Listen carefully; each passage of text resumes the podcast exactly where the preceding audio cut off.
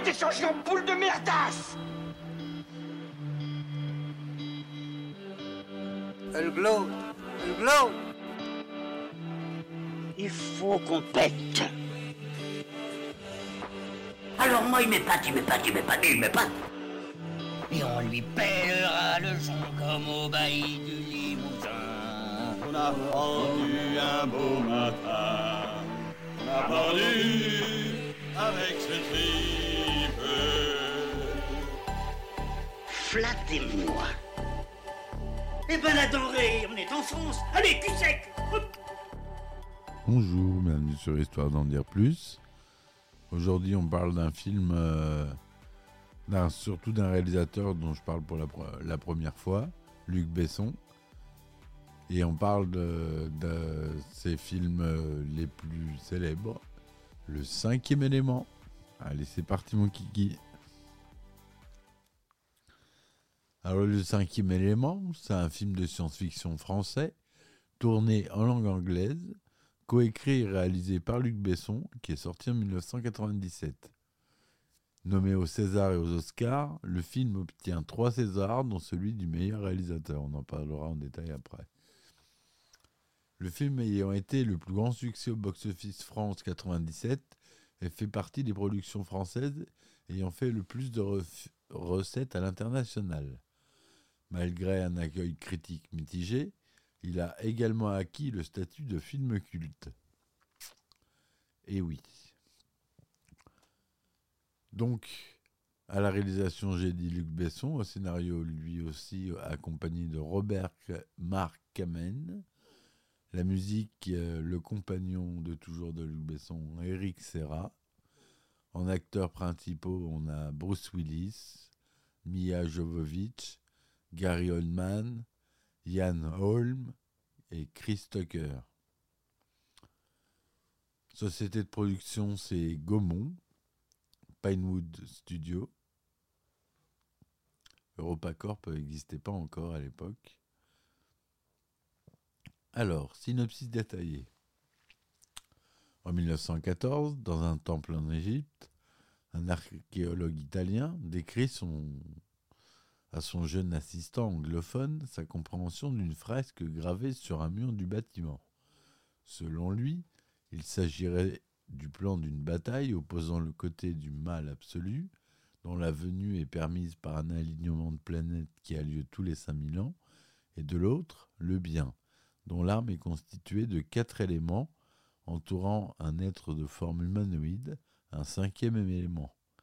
Le prêtre, qui surprend la découverte, tente d'empoisonner les deux archéologues pour cacher ce qu'ils découvrent, mais sa tentative échoue.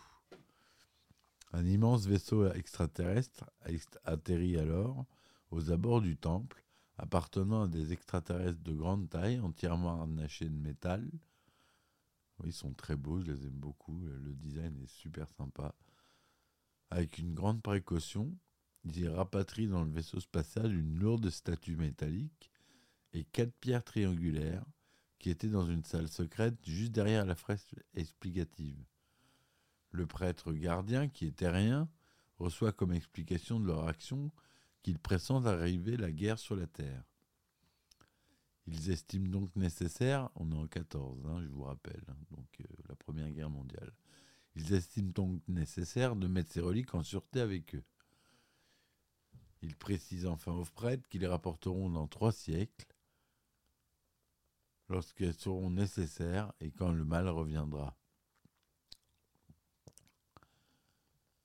Plus de 300 ans plus tard, en 2263, une masse sphérique, semblable à un petit astre rocheux sans atmosphère, est apparue aux apports de la galaxie d'une manière indéterminée.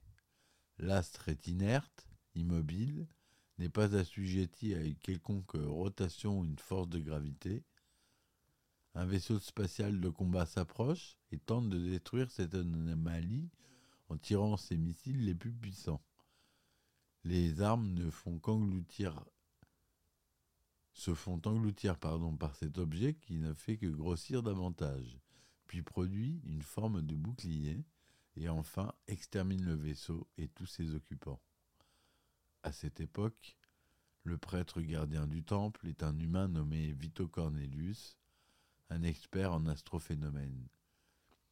Il est présent à New York dans la salle du conseil où les décisions militaires se prennent en accord avec le président des territoires fédérés. Le prêtre tient un grimoire dans ses mains et s'en sert pour expliquer au chef d'État l'existence des cinq éléments. Les reliques sont en possession de l'ethnie extraterrestre appelée Mondoshawan, présentée comme alliée de la Confédération. Cornelius fait part au président de la venue programmée de cette anomalie cosmique qui n'est autre que le mal absolu, et dont le but est de faire disparaître toute vie dans l'univers. Le chef d'État l'écoute attentivement. La façon dont le vaisseau spatial de combat s'est fait désintégrer de manière inexplicable l'incite à le croire. Il donne alors la permission d'entrer dans les territoires à un, un vaisseau Mondoshawan qui vient d'arriver à la frontière du système solaire. L'appareil est malheureusement attaqué par des vaisseaux belliqueux et l'engin s'écrase sur un satellite sans atmosphère. Cependant, les équipes de secours retrouvent sur les lieux du crash une main de métal contenant des cellules vivantes.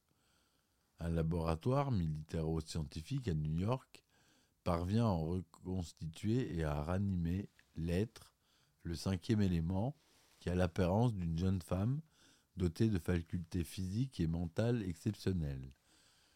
Alors qu'elle s'enfuit du laboratoire où les militaires la retenaient captive, elle se retrouve à l'extérieur du bâtiment, dans un New York mégapolitain, vertical, avec de nombreuses voitures volantes. Cernée par la police, elle saute dans le vide depuis une corniche et tombe dans un taxi volant conduit par Corben Dallas, Bruce Willis, un ancien major des forces spéciales reconverti en chauffeur de taxi. Celui-ci devait normalement conduire son taxi à la révision. La jeune femme, nommée Lilou, réussit à convaincre Corben, mis devant le fait accompli, de semer avec difficulté la police avec son taxi, mais perd tous les points de son permis de conduire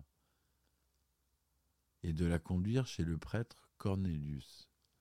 Lorsqu'il se retrouve, Lilou explique alors à son référent que les pierres n'étaient pas à bord du vaisseau Mondoshawan pour tromper les serviteurs du mal en la personne de Jean-Baptiste Emmanuel Zorg, un fabricant d'armes et mania corrompu par le mal en personne, joué par Gary Oldman, et d'un groupe de guerriers mercenaires extraterrestres polymorphes à l'origine de l'attaque du, vaisseau Mondoshawan, les Mangalore.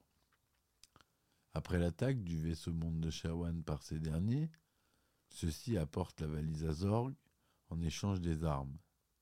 Mais constatant qu'elle ne contient pas les pierres, le mania annule la transaction, provoquant un différend entre eux au sujet des armes.